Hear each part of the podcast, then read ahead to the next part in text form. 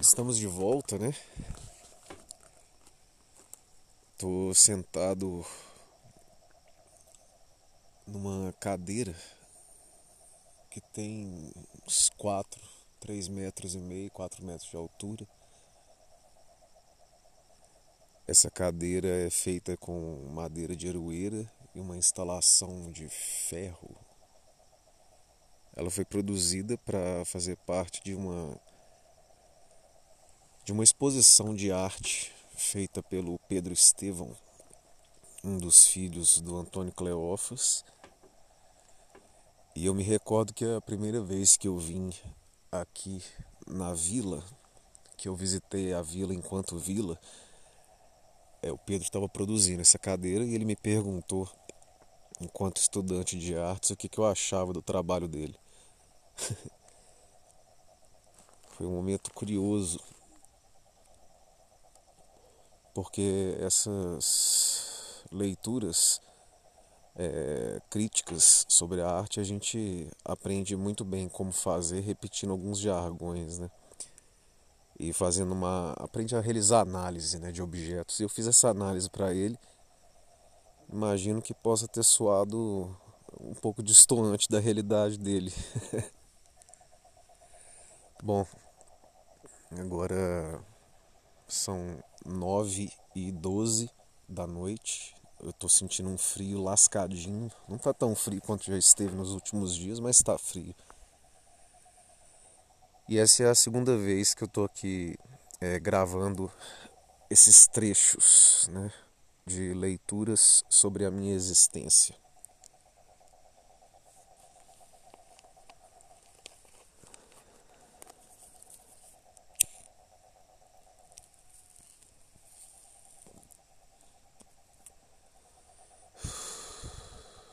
Eu tô fumando um cigarro e eu sou asmático.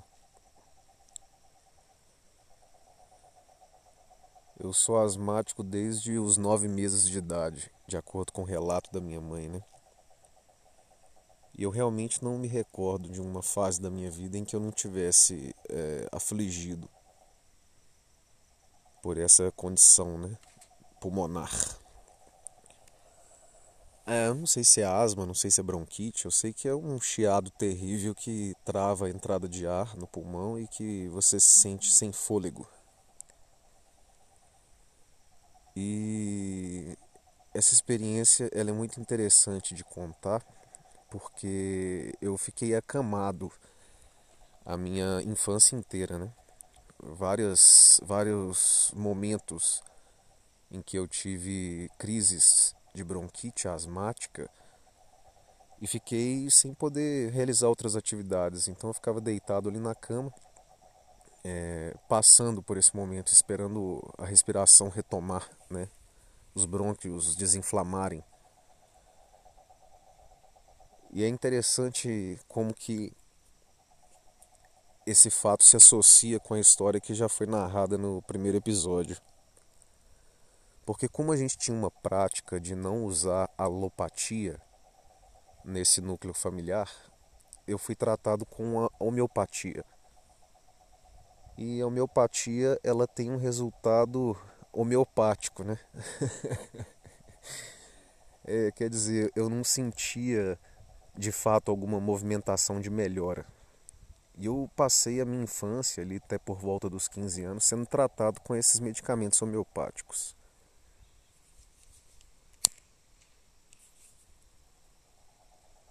Então, na minha memória, além da cama, né, e acordando à noite com falta de ar, eu me lembro da minha mãe ministrando esses medicamentos com muita cautela e precisão. Me lembro da doutora Fátima, que era médica homeopata que acompanhava o meu caso. Ela que prescrevia as medicações que eu ia tomar, né? Então eu ia ao consultório dela com a minha mãe, fazia uma consulta. Eu lembro que tinha um caráter um pouco psicológico, é, de análise onde ela fazia perguntas, pedia que eu fizesse desenhos para poder, eu acho que pesquisar assim um pouco além do, do estado físico, também o lado emocional, né? E lembro que ela chegou a essa teoria de que a minha condição era uma condição emocional.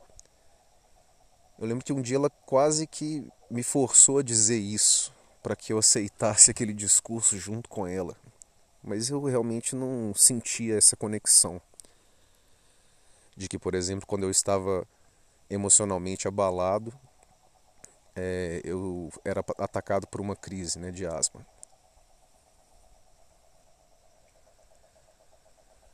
Uma coisa que eu lembro é dos desenhos que eu fazia nesses consultórios. Eu desenhava uma, um chão, um piso né, no meio da folha, uma pessoa em cima dessa grama, com umas árvores, uma, um gramado, umas flores, talvez aves, o sol. Esse desenho do sol eu lembro que eu vi uma vez um desenho do sol do, de um amigo da família, o Odon. E achei muito bonito o modo como ele desenhou e resolvi copiar aquilo e internalizei. Até hoje eu desenho sol parecido com o Odon. com o modo como o Odon desenha, né? ou desenhava. Mas eu fazia aquele desenho na parte de cima e na parte de baixo eu desenhava um, um monstro, como uma cobra gigantesca, que ficava com a, a boca aberta, é, cheia de dentes, embaixo dessa pessoa. Cara, eu não sei se essa imagem veio de um filme com o Kevin Bacon, que os vermes andam debaixo da terra e engolem as pessoas, um filme da sessão da tarde, que eu não me recordo o nome agora. Ou se ou se essa imagem tem a ver com a própria situação de risco, né, de fragilidade e de desconhecimento da, do perigo, né, que que eu corri ali de algum modo com essa condição ou na própria condição da minha casa. Eu não sei, eu, eu nunca pensei sobre o assunto. Vale uma, um pensamento mais delongado. Bom, interessante é que como a gente tinha essa, esse modo de lidar com as tarefas sociais, que era um modo diferenciado, como, como algo que permaneceu de um momento é, acredito né, que permaneceu como uma, um momento de uma experiência religiosa que meu pai teve e trouxe para nossa família. Eu me lembro que com 15 anos, 14, 15 anos, a gente teve uma experiência em que eu não saía das crises. Normalmente as crises asmáticas que eu tinha, elas duravam cinco dias, três a cinco dias. E depois desses cinco dias eu retomava, né, passava aquela sensação e eu voltava ativa. Então me lembro que com 15 anos passaram-se esses 3, 5 dias, eu não melhorei, foram passando mais, uma semana, duas semanas. E eu me lembro que eu passei por um momento bem delicado, assim, que eu cheguei a quase desfalecer na cama, porque eu não me recordo muito bem é, como, mas eu sei que eu fui parar no hospital. E pra gente estar tá no hospital, bom, normalmente tinha que ter sido uma coisa que é irresolvível, né, no ambiente doméstico. Então, se tem um corte que precisa de dar ponto, coisa do gênero, levava, levava a gente até o hospital. Mas fora disso, não. A gente não ia ao hospital. Resolvia-se em casa, né? E sem medicamento alopático. Febre é compressa de uma fralda com água e álcool para estabilizar a temperatura né, do corpo. É, dor de garganta, é, gargarejo com própolis, e aí vai, toda a profilaxia que era praticada ali naquele ambiente, longe da alopatia. Essa profilaxia que a gente praticava ali dentro, é, ela tinha uma pegada natural, né, que é muito válida e que até hoje eu permaneço é, com esses valores. Eles são valores, mas ao mesmo tempo, como eles tinham essa carga religiosa, eu entendo que eles podem ter trazido prejuízos, né, no sentido de um radicalismo é, desreferenciado. Se é que essa palavra existe. Ah.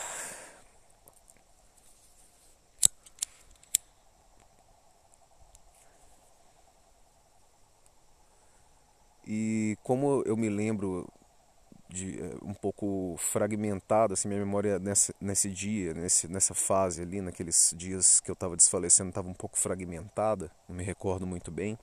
Eu sei que a gente foi parar no hospital e eu me lembro que eu estava deitado na maca e, e entre abrir e fechar o olho eu via o médico conversando com os meus pais, convencendo a eles que me dessem um medicamento alopático que se chama Bricanil, que é um xarope broncodilatador E eu percebi ali no, entre os olhares dos meus pais aquele embate ideológico, né?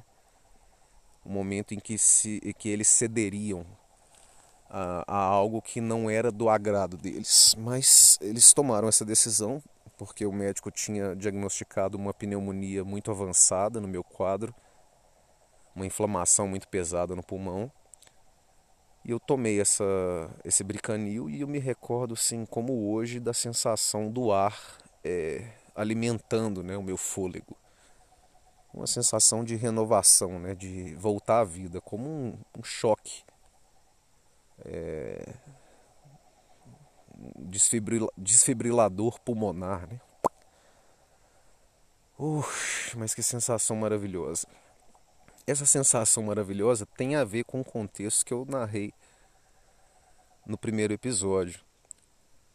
Tem a ver porque foi um momento de quebra, né? Um momento de quebra e de negação daquilo. Quer dizer, se a gente permaneceu é, 15 anos num estado de sofrimento como algo que traria um resultado ou que representaria um ganho, naquele momento para mim, quando a gente cede e toma alopatia e eu retorno, pinta um cenário de confirmação para o outro lado. Mas enfim, não é sobre esse tema que eu gostaria de falar. Porque hoje eu gostaria de tratar essa minha lida com o campo da saúde.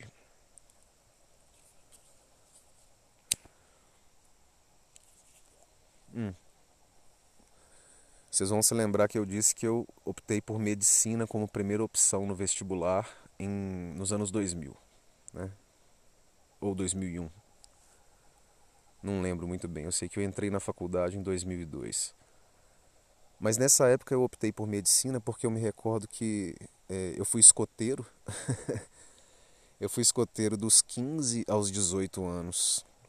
E foi uma experiência muito sadia. Eu entendo hoje ainda como uma experiência muito sadia, muito válida.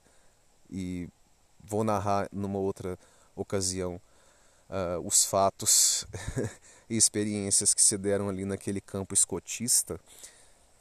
Mas é, Caralho, por que, que eu tô falando disso? Dos escoteiros. 15 aos 18. Hum. Bom, vai ser por causa da saúde, certo? Saúde.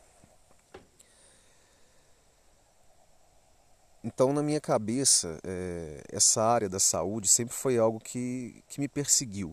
Vamos falar saúde, mas vamos pensar também em acidente, em cuidado, né?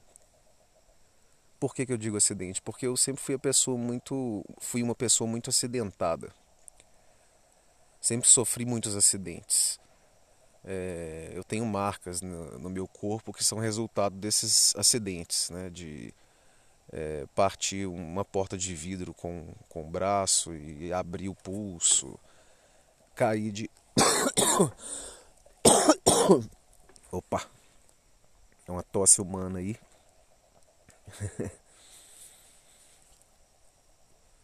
Caí de uma altura grande porque eu fui picado por marimbondos enquanto estava escalando. É, de, outras vezes eu também caí escalando numa outra ocasião em que entraram espinhos de coqueiro no meu dedo. Eu tive que ir para o hospital para arrancar. Enfim, uma série de. Fora as doenças que foram também resultado de uma vacinação é, espontânea, vamos falar assim. que foram as doenças que, eu, que a gente ali em casa pegou, né?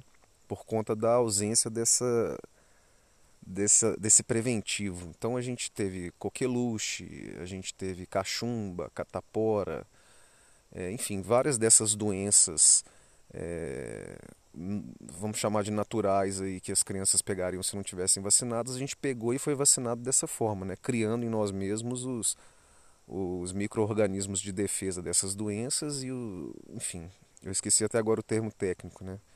Mas certamente quando eu estiver reouvindo isso, eu vou, eu vou me lembrar desse mecanismo de defesa. Bom, a questão é que eu sempre me vi como uma pessoa, um coitado, vamos falar assim, uma pessoa que sofreu, né? Uma pessoa sofrida. Então, se tinha alguém que machucava num evento, era eu. Se tinha alguém que quebrava o braço, era eu. Se tinha alguém que quebrava o dedo, era eu. Se tinha alguém que foi mordido por um cachorro na boca, era eu. Tinha alguém que foi mordido por um cachorro na perna, eu. E estava eu ali no protagonismo do acidente, né? E aí nesse protagonismo do acidente foi pintando um, um cenário na minha cabeça, né? Quer dizer, desde os nove meses com a asma e o cuidado ali da mãe e do pai, foi criando um cenário de que, em que vamos chamar, se fundou uma realidade de que eu sou uma pessoa que precisa de cuidados. Mas aí é que entra a sinuca do gato, né?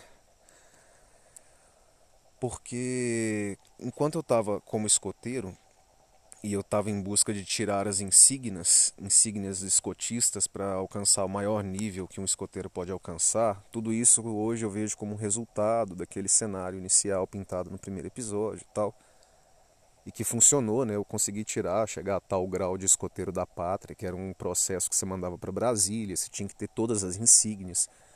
E dentre essas insígnias tinha uma que era de primeiros socorros, e as insígnias eram, eram conferidas pelos chefes dos escoteiros com provas que você demonstrava as habilidades que aquela insígnia demandava para você receber né, uh, os louros. Nesse caso do, do, de primeiros socorros, eu lembro que o chefe escotista falou para a gente que ele não teria condições de avaliar e aí eu e mais um, duas outras pessoas que estavam pleiteando, estávamos, eu e, e, outras duas pessoas, né, o Felipe e o Matheus, que estávamos pleiteando o mesmo cargo de escoteiro da pátria, resolvemos entrar num curso de primeiros socorros da Cruz Vermelha. Era um curso ministrado por é, bombeiros socorristas que trabalhavam naquele 193, o SAMU. Acredito que hoje é 192, ou sempre foi. Estou passando informação errada de qual número você deve ligar no momento que tiver um acidente, né? Mas é, eu lembro que esse curso se mexeu muito comigo, porque eles demonstravam de um modo muito técnico é, o cuidado né, que você deveria ter com cada situação, assim, mesmo doméstico mais grave, um acidente mais grave, a imobilização, ressuscitamento, enfim, toda todos os primeiros socorros que um socorrista do, do SAMU pode oferecer. E, e, foi muito interessante porque eu fiquei muito tomado assim por essa por esse papel né de, de entender o ser humano com a sua fragilidade e com a possibilidade de intervir para salvar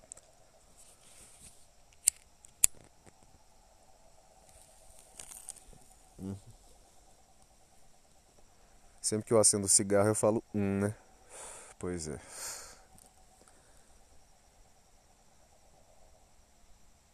Bom, depois que eu saí dali eu fiquei muito determinado em fazer medicina, porque eu achei um universo fantástico. Mas eu me lembro que fazendo o cursinho, aquele pré-vestibular, é, um professor comentando sobre escolha de qual faculdade você faria, e falando, né, convocando um exercício de imaginação, né, falando assim, às vezes você vai fazer uma faculdade que você não gosta tanto. Aí eu pensei, vixe, sou eu fazendo medicina. ele falou, imagine você estudando isso 5, 6, 7 anos profundamente, o dia inteiro, só esse assunto. Eu falei, caralho, realmente vai ser difícil, hein? Esse homem tem razão. Não, não, mas eu vou dar conta. Respondi a mim mesmo, né? Ele continuou, falou: agora imagine você fazendo isso pelo resto da sua vida, porque é isso que você vai se fazer quando você se formar numa profissão na faculdade. Aí ele me desestimulou. Posso te contar aqui, confidenciar que ele me desestimulou bastante. Eu não estava me sentindo muito convocado a fazer isso. Bom, é, e aí foi o caso que eu contei no primeiro episódio que no momento em que eu optei para fazer o vestibular na UFMG, eu optei por medicina e caso eu não fosse aprovado na primeira etapa, eles usariam os meus pontos para me colocar é, numa avaliação no curso de artes cênicas, que foi onde eu passei e entrei em 2002. Bom, nesta viagem eu hoje eu percebo que o que me puxa para esse lugar e que eu considero que é uma lida com o cuidado com o próximo, uma lida com o cuidado com o corpo e a saúde do próximo, ou com a minha própria saúde e meu corpo, na verdade, pode não ser bem assim. Porque é como eu abri esse, esse áudio falando, certo? Eu sou asmático e estou fumando. Então, você já percebe que eu não sou uma pessoa muito dada ao autocuidado. Hum. E se eu sou uma pessoa que não pratica tão bem o autocuidado, vamos dizer também que eu não pratico o cuidado com o próximo, né? Porque se eu sou a pessoa que mais tem interesse em me ver bem, como é que eu vou e não cuido de mim, como que eu vou promover isso num outro, né? Mas o que que é essa convocação é, a cuidar do outro ou a ter algum tipo de conhecimento ou, de pesquisa nessa área. Eu penso hoje, não seria uma própria é, um endeusamento dessa condição de coitadismo? Porque se você faz o coitado para convocar o cuidado do outro, o que faz muito sentido, né, tendo em vista o histórico de criação ali na, nessa casa do sete. É, como que você pode estar interessado em promover isso? Se você está no lado passivo, entende? É, hoje eu começo a perceber que, na verdade, isso tudo pode ser uma grande furada, né? uma espécie de falseamento do meu ser é, e que me aproxima desse campo, que é o campo da saúde, do cuidado, do autocuidado para poder, de algum modo, é, enganar ali a minha capacidade de discernimento e me manter nesse lugar onde trafega esse jogo do ser cuidado mais do que o, o cuidar. E ao mesmo tempo, é, eu também fico pensando conversando com o José Arlindo, meu cunhado, ele me convidou a pensar, na verdade, sem dizer que era um convite,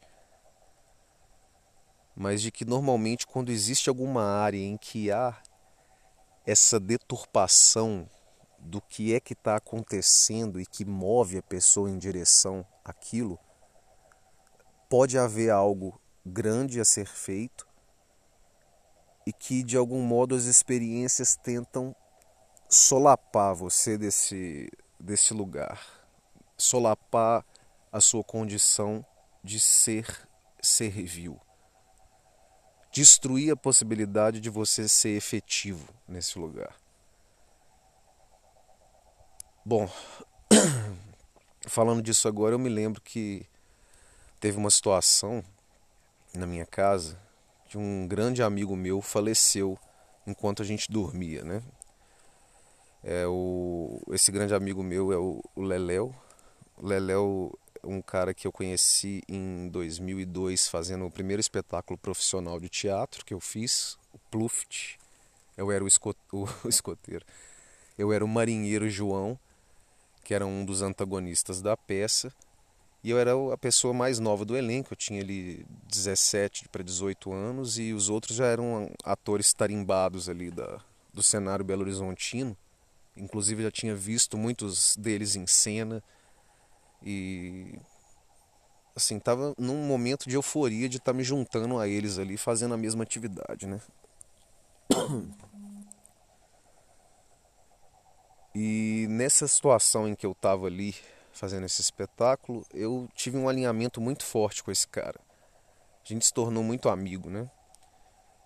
E essa amizade foi se arrastando ao longo de muitos anos. A gente foi fazendo outros espetáculos juntos.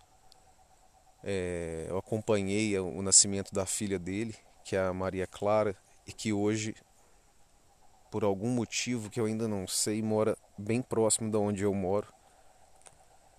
A uma hora de carro daqui de onde eu tô, em Uberaba. E, e, esse cara, ele, te, ele era casado com a Maria Alice, que era uma das atrizes que fazia o Pluft também, que é a mãe da Maria Clara. E eles tiveram uma história muito bonita, se uniram, tiveram filhos, montaram, tiveram essa filha, montaram uma família. Mas em um determinado momento as coisas começaram a ruir, eles se separaram e o Leléo ficou muito abatido e tal. E a gente assim, tinha banda, né? Tocava junto em, em apresentações, né? Ele era, tocava bateria, eu tocava guitarra. A gente tinha tido uma banda anterior que a gente tocava violão. Então sempre teve um trabalho muito um trabalho muito junto porque a gente se via em, ideologias próximas. É um capítulo para se narrar à parte também essa experiência com esse rapaz. Mas ele era um rapaz mais velho, né? Eu tinha ali meus vinte e poucos anos, ele já tinha quarenta e poucos.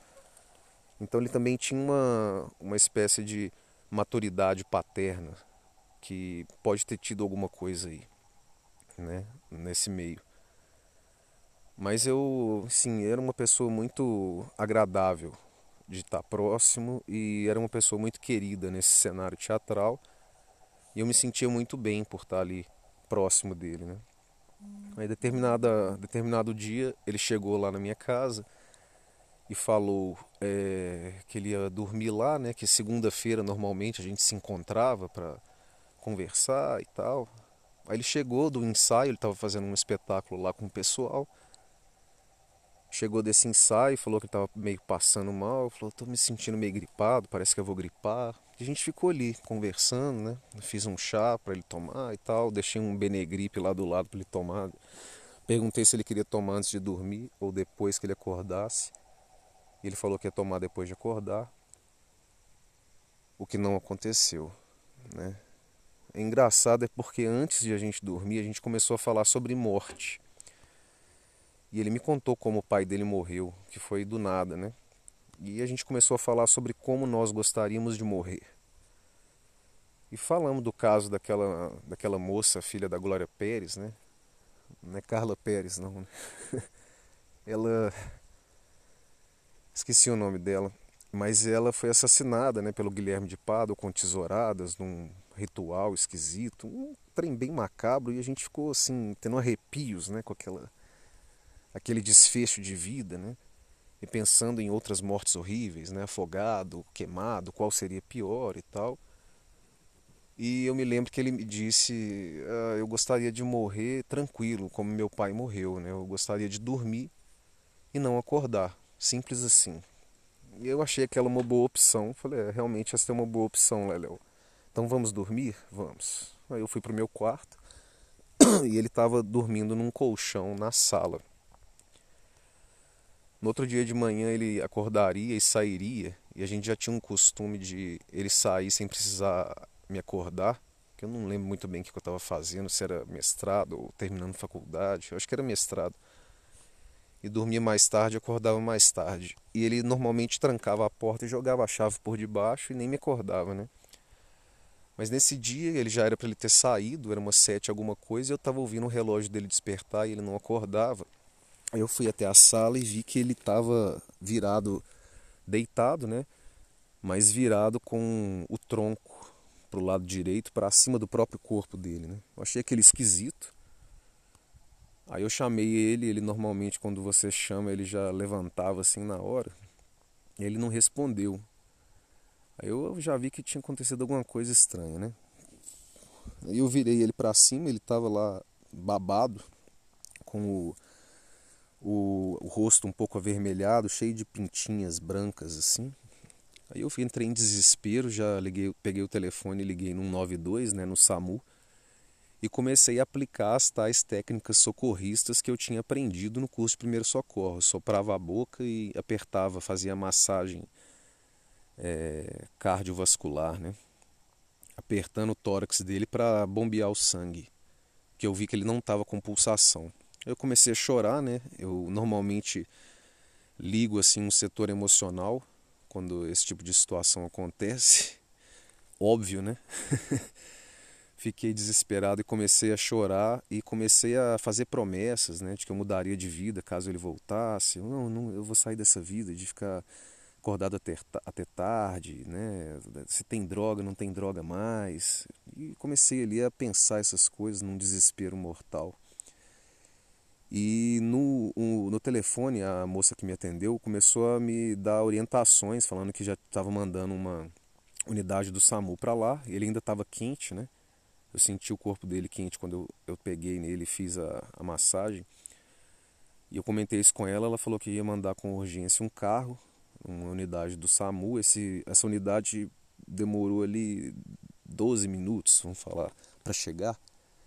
12 a 15 minutos. E eu fiquei fazendo a massagem nele enquanto esse pessoal não chegava. E quando eles chegaram, eles me tiraram de cima dele e começaram a dar adrenalina, né? Queriam dar o choque, mas davam as injeções de adrenalina para ver se voltava a ter resposta. Bom, eu não vou ainda. tá parecendo uma narrativa fúnebre, né? E é, né? De fato. Não vou me ater muito a, a esse acontecimento nos detalhes, que apesar de eu lembrar de cada detalhe, né? De como aconteceu.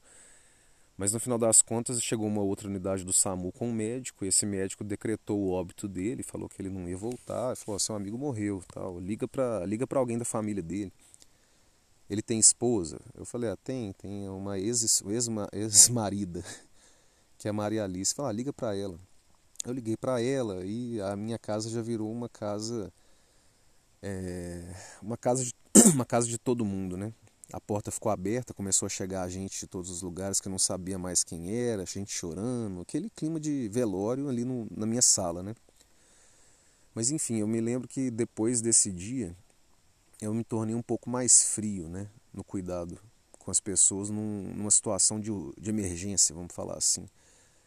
Eu acho que essa experiência me trouxe isso e eu fiquei regaçado, né? Completamente destruído, assim. Eu andava pela mesma casa é, lá em Belo Horizonte, passando pelo lugar que ele morreu, e eu ficava imaginando aquele corpo deitado ali, a situação da morte, né? Às vezes eu estava deitado ali naquele mesmo lugar em que ele morreu e, e me lembrava, né, dele naquela posição, quando eu estava ali assistindo uma televisão, deitado no chão da sala, lembrava daquele momento, né?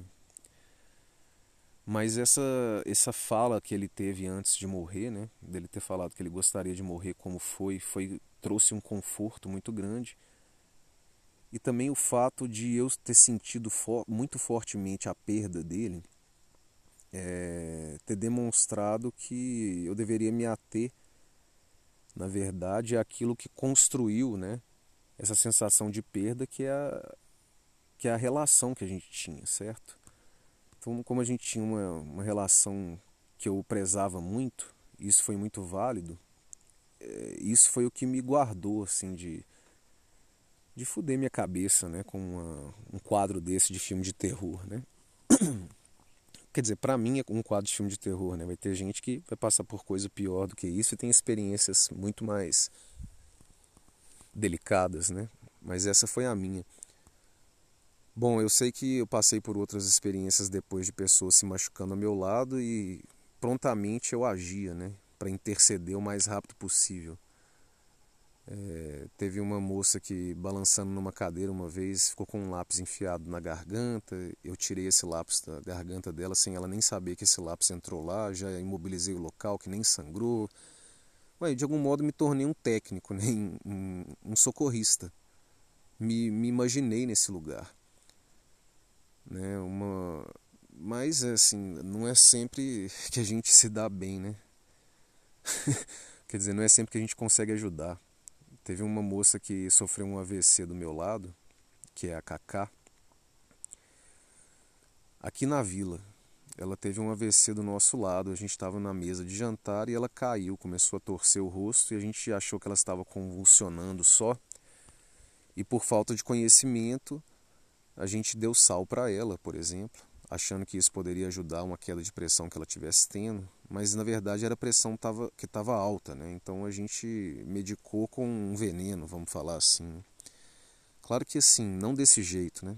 Não envenenando, mas por falta de conhecimento, a gente tentando ajudar, acaba que piora o quadro. A gente levou ela para o hospital ah, eles entraram com ela lá no atendimento de socorro e já falaram: ah, isso aqui pode ser um AVC, que é um acidente vascular cerebral, né? uma espécie de trombose numa veia do cérebro em que dá um, um derramamento de sangue e paralisa a pessoa. Depois disso, eu pesquisei, fiz várias pesquisas sobre como reconhecer um AVC, né? como perceber se a pessoa está tendo um AVC. E assim eu vou lidando Eu acho que isso também mistura com medo. Um medo de sofrer essas coisas por conta desse cenário em que eu sempre fui a pessoa que sofreu esse tipo de intempérie, né?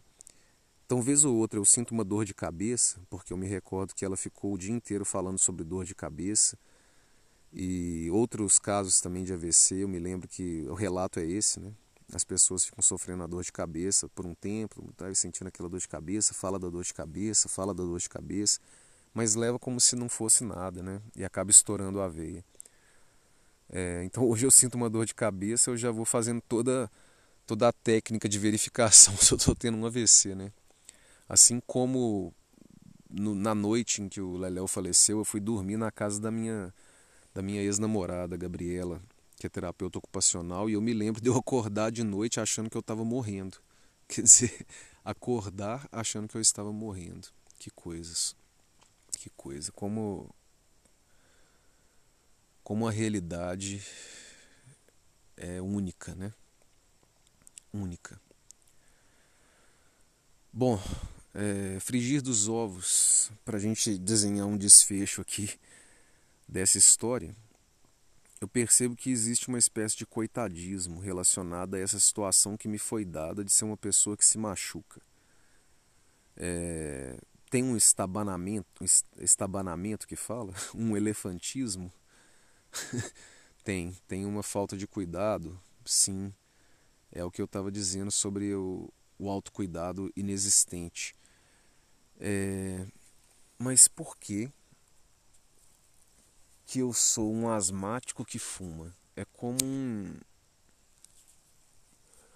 um diabético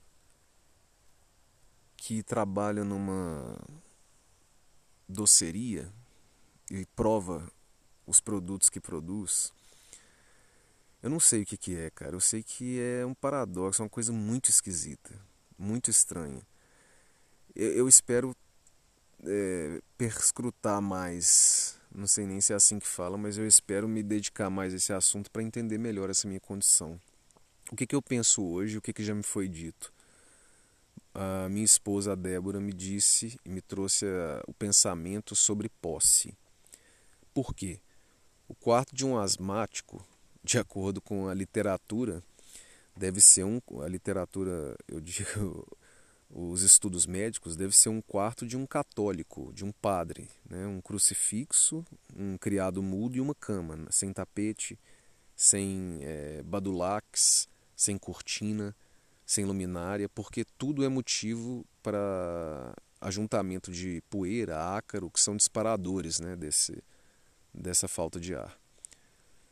E eu sou uma pessoa ao contrário disso, né? Eu tenho objetos guardados da minha infância, eu tenho cartas escritas é, há muitos anos atrás, eu tenho elementos, bobagens, rótulos, pedacinhos de papel que representam memórias, como uma espécie de arquivador ou de colecionador de momentos ou de elementos que representam momentos.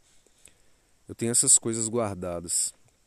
E um pensamento que me foi proposto é esse: desfazer dessas coisas porque essa falta de ar pode estar ligada a esse monte de coisas que eu trago.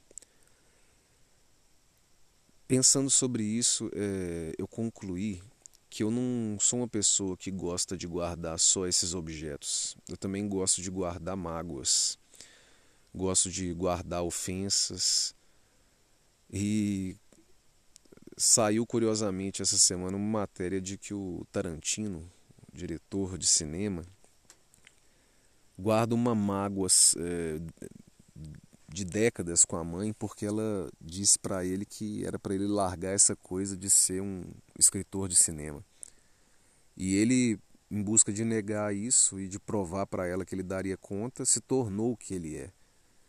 E hoje, com muita grana, ele diz é, publicamente para o mundo inteiro que a mãe dele nunca vai ver um centavo do dinheiro dele por conta disso. Quer dizer, o que, que moveu essa pessoa às produções? É, o que, que moveu a criatividade desse ser para inventar as histórias que nós conhecemos?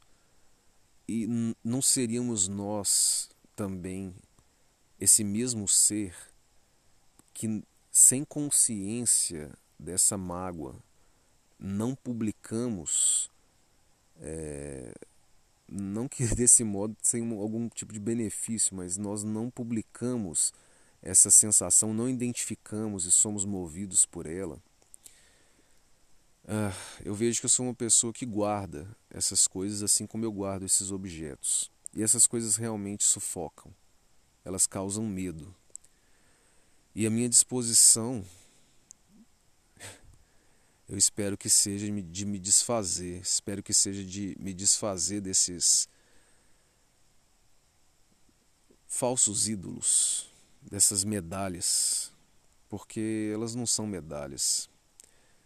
A experiência que essas situações trouxeram, elas já estão incrustadas no meu corpo, no meu imaginário. É, e esses troféus, eles são lixo. E eu estou um pouco cansado de guardar lixo, porque não é por, por luxo, né, ou por capricho. Eu estou cansado porque isso mata. E obrigatoriamente eu preciso me desfazer desse veneno que aos poucos mata sem nem mesmo identificar o porquê.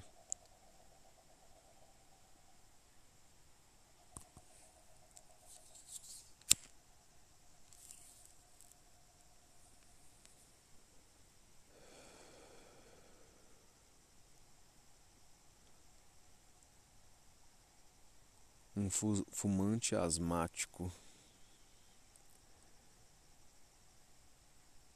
É um surto esquizofrênico. Será que eu tô querendo me fuder mais pra ainda continuar nesse mesmo joguete de demandar atenção? Porque assim, conscientemente eu, eu tenho nojo de dizer isso, mas que está por trás? Vamos descobrir, né? Temos tempo ainda.